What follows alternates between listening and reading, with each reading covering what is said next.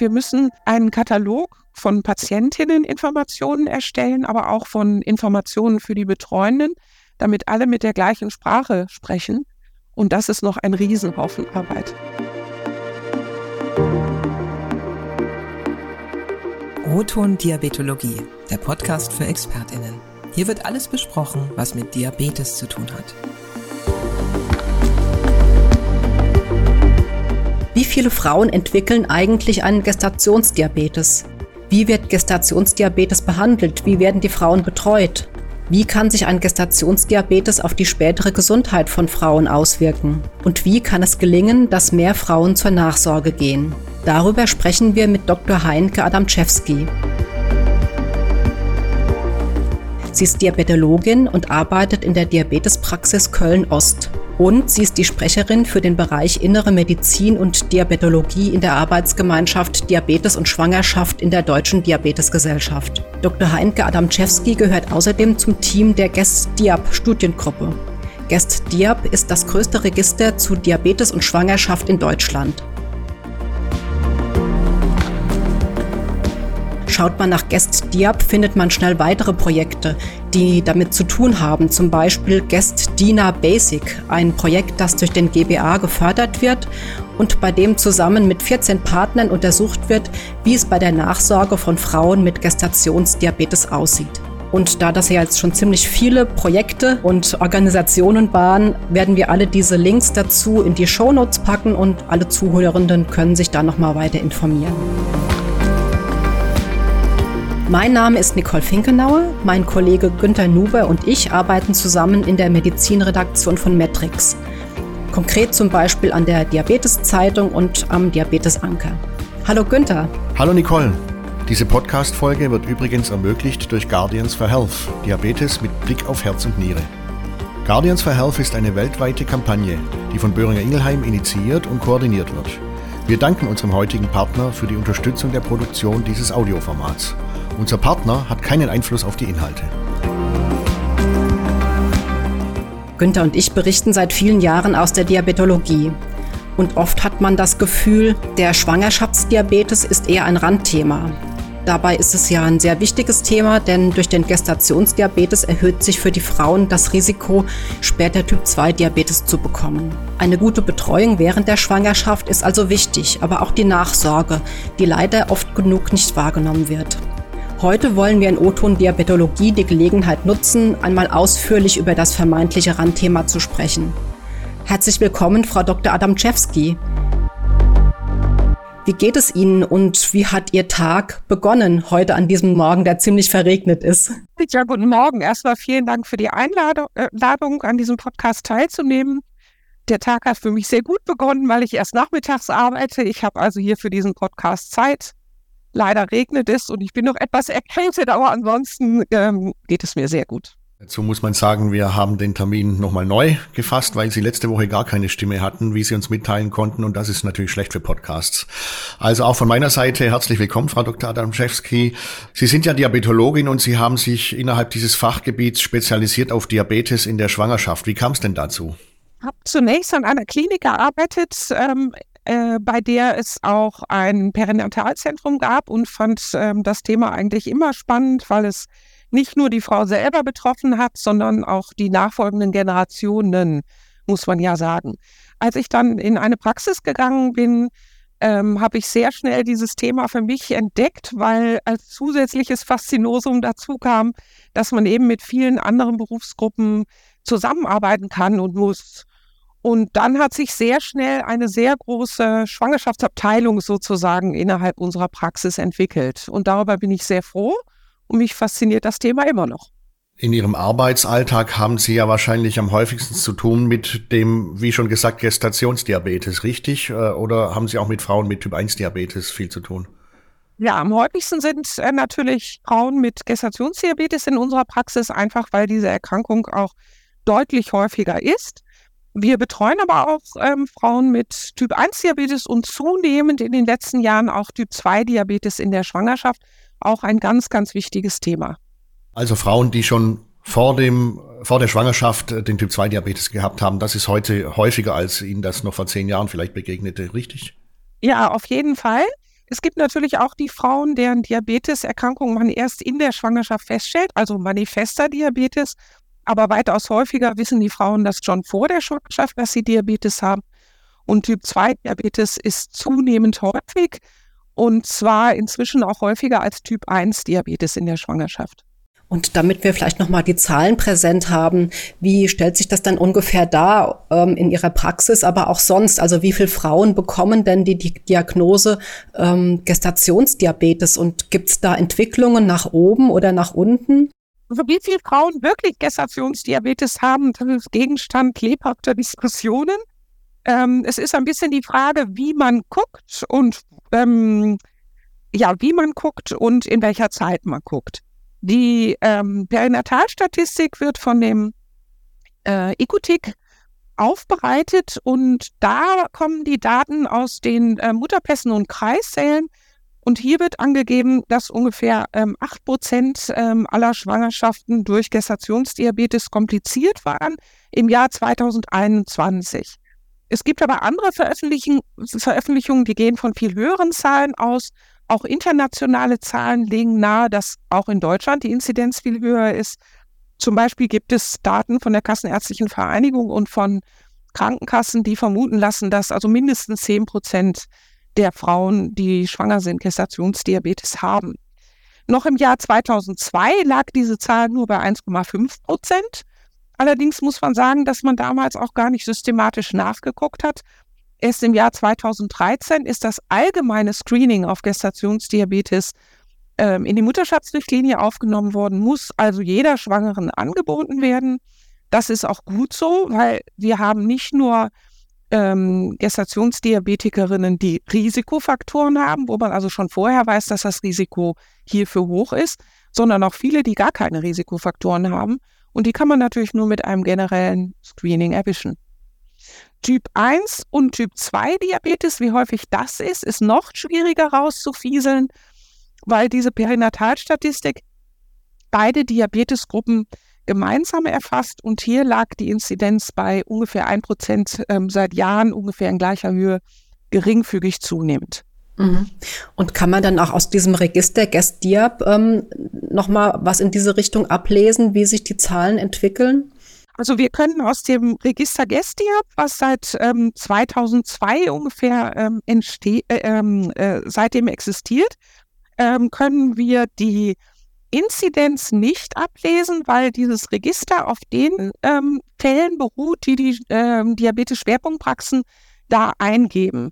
Ähm, das sind immer mehr geworden, weil das Register auch an ähm, Attraktivität gewonnen hat. Aber wie sich das nun auf die Gesamtbevölkerung bezieht, das können wir nicht sagen. Jetzt haben Sie gesagt, das Register wird immer attraktiver, auch für die teilnehmenden Praxen. Äh, warum ist das so? Wie profitieren die Praxen davon? Die kriegen dann Zahlen zurückgespielt, mit denen sie sich verbessern können? Vielen Dank für diese wunderbare Frage. ähm, das Register Gestia äh, erhebt Daten zu Frauen mit Gestationsdiabetes, Typ 1 Diabetes und Typ 2 Diabetes. Ähm, Gestationsdiabetes ist ja eine häufige Erkrankung. Und wenn die Praxen gelernt haben, dass sie Fälle mit Gestationsdiabetes dokumentieren, dann hm, passiert die Dokumentation von Typ 1 und Typ 2 Diabetes so nebenbei, sodass wir da auch ähm, recht viele Daten haben. Das, äh, der Vorteil für die Praxen, was die Teilnahme betrifft, äh, liegt darin, dass einmal im Jahr die Daten ausgewertet werden ähm, und an die Praxen zurückgespiegelt werden, sodass diese Daten zur Verfügung stehen für die Diskussion im eigenen Team, aber auch im Netzwerk ähm, mit den ähm, äh, Mitbehandlern, also mit den geburtshilflichen Praxen und Kliniken. Und so kann man zum Beispiel ähm, beobachten, wie in der eigenen Praxis ähm, sich zum Beispiel die ähm, Insulinrate entwickelt, ähm, also ob die steigt oder sinkt, und auch die Rate derjenigen Frauen, die sich zum Beispiel zum postpartalen Diabetes-Screening vorstellen. Auch die ähm, Rate der Kinder, die groß sind, also Large for Gestational Age, oder die besonders klein sind, kann man ablesen ähm, und damit eben auch Rückschlüsse auf die ähm, eigene, auf den eigenen Stil in der Praxis ähm, ziehen und ähm, dadurch eben einfach ein Qualitätsfeedback erhalten. Auch sowas wie ähm, Körpergewicht oder Ethnizität, also Muttersprache wird erhoben, so dass man einen sehr guten Eindruck von dem ähm, von dem Kollektiv äh, bekommt, von den Frauen, die eben in dieser Praxis individuell betreut werden. Und das wird uns auch zurückgespiegelt, dass das sehr nützlich ist, weil, ähm, weil die Praxen dadurch einfach ähm, die ganz individuellen Bedürfnisse ähm, von ihren Patientinnen erfahren. Werbung Sie möchten als Ärztin oder Arzt dazu beitragen, kardiovaskuläre und renale Komplikationen zu reduzieren. Sie möchten so die Versorgung und die Lebenserwartung von Menschen mit Typ-2-Diabetes verbessern. Dann schließen Sie sich der Initiative Guardians for Health an. Werden auch Sie Unterstützer dieses globalen Projekts. Weitere Informationen zu den Zielen von Guardians for Health und der Mitgliedschaft finden Sie unter www.guardiansforhealth.de. Nun ist ja die Schwangerschaft eine sehr sensible Lebensphase. Das wissen nicht nur Frauen, sondern auch Männer. ähm, wenn, wenn jetzt die, ähm, wenn jetzt eine Frau die Diagnose von Ihnen bekommt, dass sie einen Gestationsdiabetes hat, wie sind denn da häufige Reaktionen? Weil man hat ja dadurch auch äh, automatisch erhöhtes Risiko, meinetwegen vielleicht auch später Typ 2 Diabetes zu bekommen oder für Herzinfarkt, für Schlaganfall auch. Äh, und, und welche Fertigkeiten braucht man denn als Ärztin, wenn man eine solche Diagnose gestellt hat oder als Behandlungsteam? Also man muss einerseits dafür sorgen, dass schnell eine ähm, Behandlung eingeleitet wird. Die Behandlung besteht dann zunächst mal aus der Blutzucker-Selbstkontrolle und aus der Ernährungsumstellung und eventuell später dann eine ähm, Insulintherapie. Ähm, Im Vordergrund steht aber, dass viele Frauen völlig überrascht oder eben auch geschockt sind ähm, und dass man einfach diese ähm, emotionale Last mit den Frauen gemeinsam ähm, bearbeiten muss. Das heißt, aus meiner Sicht ist es sehr wichtig, dass die Frauen nicht irgendwann einen Brief kriegen, übrigens sie haben, sondern dass die Diagnose mh, hm, sofort mitgeteilt werden kann nach Beendigung dieses Glukosebelastungstests und dass man dann auch sofort die Zeit ähm, und den Raum und die personelle Kapazität hat, ähm, um die Diagnose mit den Frauen zu besprechen und dann eben auch auf die Ängste und Nöte einzugehen. Es ist sehr viel, was man da auf einmal besprechen muss. Ähm, zum Beispiel die, was Sie angesprochen haben, die Prognose nach der Schwangerschaft. Ähm, das versuchen wir erstmal aus dem äh, ersten Gespräch äh, herauszuhalten, weil es einfach viel zu viel ist. Das folgt dann, dieses Thema folgt dann in den nächsten ähm, Schulungseinheiten. Am ersten Tag lernen die Frauen, wie man Blutzucker misst und lernen ein bisschen über den Stoffwechsel, ähm, warum der Blutzucker ansteigt und ähm, welche Lebensmittel günstig sind und kommen dann nach ähm, wenigen Tagen bis zwei Wochen dann wieder erneut in die Praxis. Also ist es automatisch so, dass die Frauen dann in eine Schwerpunktpraxis kommen und Gibt es denn da auch äh, so eine ideale Vorgehensweise, äh, wie Sie sich das wünschen würden? Auch äh, die Zusammenarbeit zwischen Gynäkologie und Diabetologie dann vielleicht? Also in den Leitlinien ähm, und in den, äh, in den Mutterschaftsrichtlinien wird ja vorgeschrieben, dass die Frauen ähm, die keine Risikofaktoren haben, in der Mitte der Schwangerschaft erst diesen 50-Gramm-Test machen, wo sie irgendwann am Tag mit oder ohne Nahrung vorher 50 Gramm Glucose trinken. Dann wird die Glucose nach einer Stunde gemessen. Und wenn der Blutzuckerwert dann 135 überschreitet, dann ist erst der 75 Gramm orale Glukosebelastungstest indiziert. Dieser wird häufig, aber nicht immer, in einer Diabetes-Schwerpunktpraxis gemacht. Viele gynäkologischen Praxen machen den auch selber. Und letztlich ist es ähm, nicht wichtig, ob der nun in der äh, Diabetes-Schwerpunktpraxis gemacht wird oder in der gynäkologischen Praxis. Hauptsache, es passiert schnell, man verliert keine Zeit und die ähm, äh, Standardbedingungen werden eingehalten. Also die Frau hat nicht gerade Fieber oder, ähm, äh, oder hat gerade einen Marathon gelaufen oder sowas in der Schwangerschaft wahrscheinlich selten vorkommt.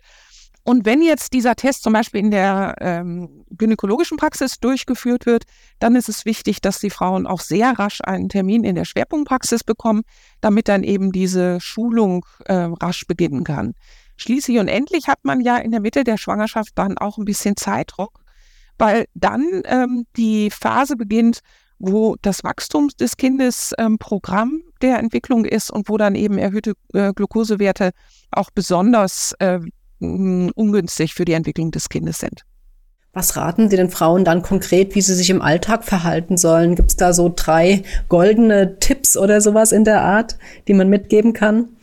Ja, drei goldene Tipps sind Bewegung, Bewegung, Bewegung. Das ist der erste Tipp. ähm, dabei heißt Bewegung alles das, was an Sport gemacht wird und in der ähm, Schwangerschaft möglich ist, das sollen die Frauen auf jeden Fall fortsetzen. Man kann auch zum Beispiel nach einer Mahlzeit gezielt Bewegung einsetzen und sei es nur ein Spaziergang. Das ist der erste Tipp. Und dann ähm, ist der zweite Tipp natürlich eine günstige Ernährung, ähm, die Vermeidung von Kohlenhydraten, die den Blutzucker sehr rasch ansteigen lassen. Das ist eigentlich der Grundpfeiler der Ernährungsumstellung. Das heißt, es geht hier um gesunde Ernährung, die immer im Leben gesund ist, aber zusätzlich um ein paar spezifische Änderungen. Zum Beispiel habe ich früher immer gedacht, wenn ich mal schwanger bin, dann lasse ich mich von meinem Mann mit Fruchtsäften verwöhnen. Das ist natürlich nicht richtig, weil Fruchtsäfte den Blutzucker genauso rasch ansteigen lassen wie zum Beispiel Cola. Viel besser ist es, man isst ähm, ganzes Obst. Und mit der Blutzucker-Selbstmessung hat man dann die Möglichkeit, zum Beispiel wenn man Obst isst, ähm, nachzuprüfen, ob ähm, der individuelle eigene Körper mit dieser Glukoselast zurechtkommt. Das ist dann eben der dritte Tipp, dass man die ähm, Glucose-Selbstmessung, die man ähm, bei Diagnosestellung beginnen muss, dass man die sehr intelligent und gezielt einsetzt, um eben die eigene Ernährung dann auch zu steuern. Können wir vielleicht nochmal auf den Gestationsdiabetes zu sprechen kommen, ähm, beziehungsweise welche Auswirkungen er auf das Kind hat während der Schwangerschaft oder auch bei der nach der Geburt oder auch im späteren Leben? Können Sie das vielleicht nochmal für uns beschreiben? Also der Schwangerschaftsdiabetes hat, wie ich ja schon am Anfang gesagt habe, eben Auswirkungen für die Mutter und für das Kind. Ähm, für das Kind zunächst mal, ähm, das äh, Kind im Mutterleib ähm, möchte einen niedrigeren Blutzucker haben, als das ähm, außerhalb der Schwangerschaft bei uns so der Fall ist, bei gesunden Menschen. Das heißt, die Glucose ähm, der Mutter wird äh, runterreguliert. Die Zielwerte müssen deswegen noch strenger sein als außerhalb der Schwangerschaft. Sind die Blutzuckerwerte stark erhöht, dann wird das Kind überernährt, weil die Glucose ähm, durch die Nabelschnur und die Plazenta zum Kind gelangt, während ähm, das Insulin nicht zum Kind gelangt. Das heißt, wenn der mütterliche Körper jetzt versucht, erhöhte Blutzuckerwerte zu regulieren, dann hat das Kind da eigentlich nichts von, weil das Insulin eben nicht zum Kind gelangt muss dann das Kind selber vermehrt Insulin herstellen, weil die mütterliche Glucose zu hoch ist. Dann wird diese Glucose auch eingebaut und das Kind wird ähm, schlicht und ergreifend zu dick. Und zwar vorwiegend um den Bauch herum.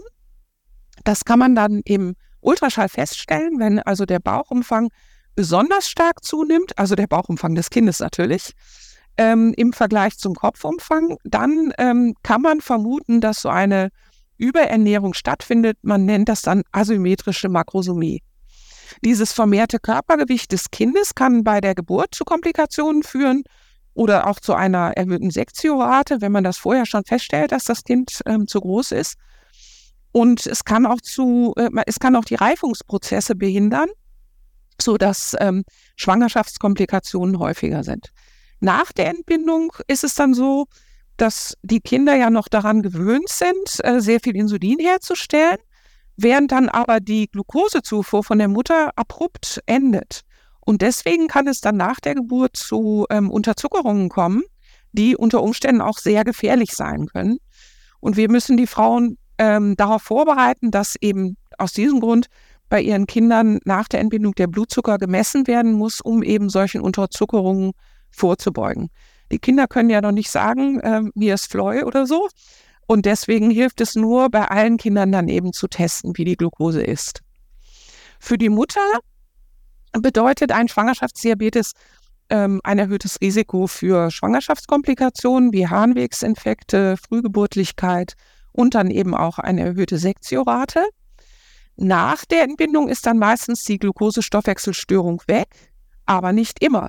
Zum Beispiel bekommen zwei Prozent der Frauen, die zum postpartalen Diabetes-Screening kommen, dann postpartal noch die Diagnose manifester Diabetes, weil sich eben doch ein manifester Diabetes und nicht nur ein vorübergehender Gestationsdiabetes entwickelt hat.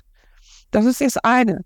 Darüber hinaus ist ist aber die Erkrankung Gestationsdiabetes quasi ein Marker für eine erhöhte metabolische Morbidität, also für ein erhöhtes Risiko in den Jahren nach der Entbindung einen Diabetes äh, zu bekommen. Und wie wir heute wissen, auch, ähm, es ist auch ein Marker für ein erhöhtes Herz-Kreislauf-Risiko. Deswegen ist die Nachsorge so wichtig. Zwei Fragen dazu. Ähm, wissen denn dann die Eltern, wie man beispielsweise und wie lange und wie oft man Blutzucker misst, nachdem man sie mit der Diagnose halt dann oder nach der, nachdem man im Krankenhaus war, nach Hause schickt? Und die zweite Frage, werden denn diese Nachsorgen, die ja äh, für die Mutter jetzt ja, die ja absolut wichtig sind, wie Sie das äh, uns eben beschrieben haben, werden die denn ausreichend wahrgenommen? Also unmittelbar nach der Entbindung messen insbesondere die Frauen, die ein hohes Risiko haben, die zum Beispiel, weil sie zum Beispiel Insulin bekommen haben oder weil eine Insulintherapie nötig war, vielmehr, die messen so am ersten Tag nochmal orientierend, ob die Blutzuckerwerte sehr hoch sind. Wenn das der Fall ist, was aber selten ist, dann muss man sofort ähm, Hilfe anbieten und eben schauen, was da los ist. Bei den meisten Frauen normalisiert sich die Glucose und dann sollte man ähm, laut Leitlinie sechs bis zwölf Wochen nach der Entbindung ein äh, Diabetes-Screening machen, also im Prinzip nachgucken, ob ein Diabetes vorliegt. Vorgeschlagen wird hier ähm, der orale Glukosebelastungstest, der auch sicherlich bei Frauen mit sehr hohem Risiko ähm, unverzichtbar ist.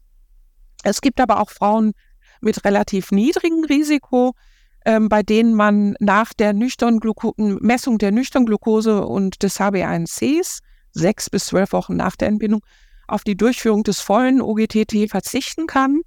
Da schauen wir mit Hilfe von Registerdaten noch nach, ob man hier eine Empfehlung ähm, in dieser Richtung aussprechen kann. Denn ähm, ein wichtiges Problem ist, dass nur ungefähr 40 Prozent äh, der Frauen sich zum postpartalen Diabetes-Screening vorstellen.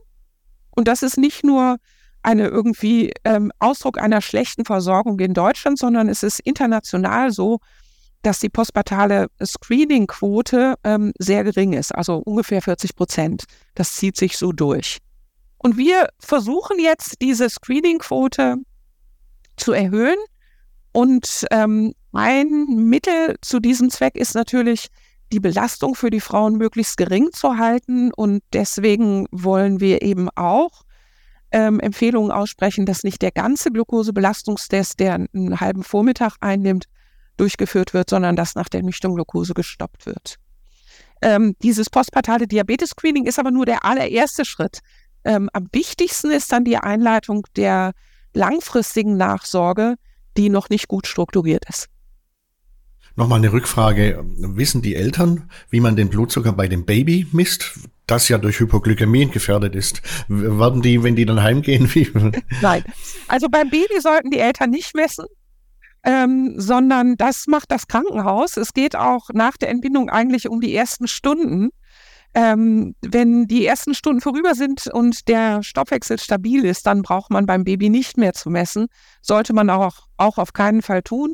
Zumal die Blutzuckermessgeräte gar nicht auf ähm, die, ähm, ähm, also auf das Blut des Kindes eingestellt sind. Kinder haben einen sehr hohen, also neugeborene Kinder haben einen sehr hohen Hämatokrit. Und das ähm, verhindert eigentlich, dass Erwachsenengeräte äh, mit der gleichen Präzision für die Neugeborenen ähm, eingesetzt werden. Da muss man schon Labormethoden heranziehen. Jetzt haben Sie ja gesagt, es wird versucht, die Nachsorge zu verbessern oder eben dafür zu sorgen, dass mehr Frauen die wahrnehmen. Es gibt ja dieses äh, Projekt Guest Dina Basic, wo auch mit verschiedenen Partnern versucht wird, das zu erreichen. Was äh, machen Sie in diesem Projekt und ähm, wie weit ist das schon vorangeschritten? Ist das schon konkret oder vielleicht noch eher auf so einer Ebene Daten sammeln und erst mal schauen? Also die Datensammlung ist ähm, abgeschlossen, die Veröffentlichung ist noch nicht abgeschlossen, deswegen darf ich hier jetzt auch keine schließenden Ergebnisse mitteilen. Aber Gestina Basic ist eigentlich entstanden, weil man ja nun doch sagen muss, dass die langfristige Nachsorge nicht nur Sache der Diabetes-Schwerpunktpraxen ist, sondern ganz im Gegenteil, eigentlich ähm, Sache des gesamten Netzes. Und zu diesem Netz gehören eben sehr viele Player. An allererster Stelle steht natürlich die betroffene Frau, die man auch ins Boot holen muss. Ähm, man kann nicht einfach sagen, du musst das und das machen. Zum Beispiel, du musst zu dem Termin kommen, sechs bis zwölf Wochen nach der Entbindung zum Screening. weil ähm, das ist ja schließlich auch eine Lebensphase, in der die Frauen extrem belastet sind und ähm, unter Umständen ähm, wollen die gar nicht in die Schwerpunktpraxis zurückkommen, sondern wollen viel lieber zu ihrem Hausarzt gehen oder zu ihrem Gynäkologen. Das muss man alles berücksichtigen. Aber es gibt natürlich noch viel mehr ähm, Mitbetreuende, zum Beispiel die Hebammen, die Pädiater, eben die Gynäkologen, die Hausärzte. Und auch deren ähm, Mitarbeit ist gefragt. Ähm, darüber hinaus gibt es äh, zum Beispiel auch noch die Krankenkassen, die Informationen ähm, zur Verfügung stellen könnten. Die Kassenärztliche Vereinigung ähm, ist gefragt, weil Strukturen immer auch Geld kosten, weil man ja auch ähm, überlegen muss, wie man das Ganze ähm, in der Bezahlung verankern kann. Und ähm, so ist Gestina Basic eben ein Projekt, welches mit vielen verschiedenen Methoden arbeitet. Es ist ein, eine Mixed Method Studie, wo wir sowohl die Registerdaten aus dem Gestina-Projekt als auch Kassendaten, als, also Krankenkassendaten, als auch Daten der Kassenärztlichen Vereinigung ähm, haben einfließen lassen. Es gibt aber auch Interviews mit allen Versorgenden, ähm, aber auch mit den betroffenen Frauen und mit Co-Forschenden, also mit ähm, äh, Personen, die sich ähm, zur Verfügung gestellt haben, obwohl sie keine äh, äh, Ärzte oder Hebammen sind.